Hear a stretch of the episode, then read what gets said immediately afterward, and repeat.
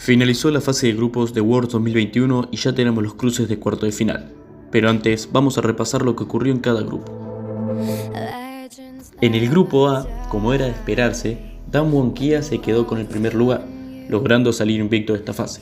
El segundo lugar no se definió hasta el último día, donde Fanpla Phoenix se posicionaba como favorito a llevárselo, ya que estaba con un 2 a 1 a su favor. Pero en la segunda vuelta, el campeón del mundo 2019 perdió los cuatro partidos que disputó, Rogue levantó su nivel de la primera vuelta, lo que le sirvió para derrotar al conjunto chino en el primer partido de desempate. Pero esto no fue suficiente para ganarle a los norteamericanos de Cloud9, que en una partida de 54 minutos se llevaron el segundo partido de desempate. Y así tenemos al conjunto coreano de Damwon Kia y a Cloud9 como clasificados del grupo A.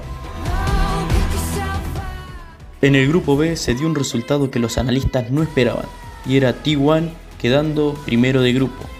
Muchos analistas predijeron que este no iba a ser el mundial de los equipos coreanos, y que en este caso T1 venía con un bajísimo nivel.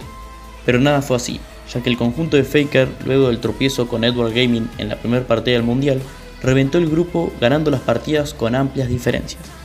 Por otro lado, el campeón chino se llevó el segundo lugar de grupo, luego de la derrota en la segunda vuelta con T1 y con los norteamericanos de One Country Fight, quienes quedaron en tercer lugar. Por último, en la cuarta posición del grupo B, finalizó Detonation Focus Mill, quienes se retiraron de esta competición con el único 0-6 de los mundiales. Así, tenemos al conjunto coreano de T1 y a Edward Gaming en la siguiente fase de Worlds. En el grupo C, luego de un desempate por el primer puesto, Royal Never Give Up se llevó el primer lugar del grupo, derrotando al equipo coreano de Hanwha Life Esports, quienes venían del play-in. Por otro lado, los dos equipos que quedaron eliminados de Worlds en este grupo fueron en la tercera posición PSG Talon y en la cuarta el histórico equipo europeo y campeón del mundo en la primera temporada, Fnatic. Por último, en el grupo D ocurrió un hecho histórico donde por primera vez en la historia de los mundiales, al finalizar la fase de grupos, hubo un cuádruple empate.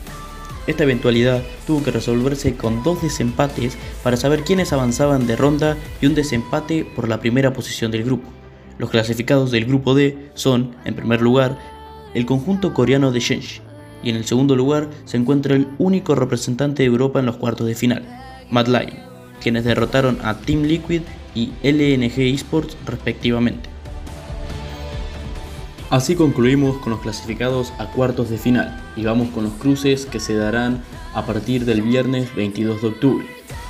En el primer bracket tenemos el duelo de los únicos dos equipos chinos que siguen en pie, Royal Never Give Up versus Edward Game, al que se le suma el cruce entre Shenji versus Cloud9. Por otro lado, en el otro bracket tenemos a T1 versus Hanwha Live Esports y el cruce entre el último campeón del mundo, Dan Wolkia, y el conjunto español de Mad Lion.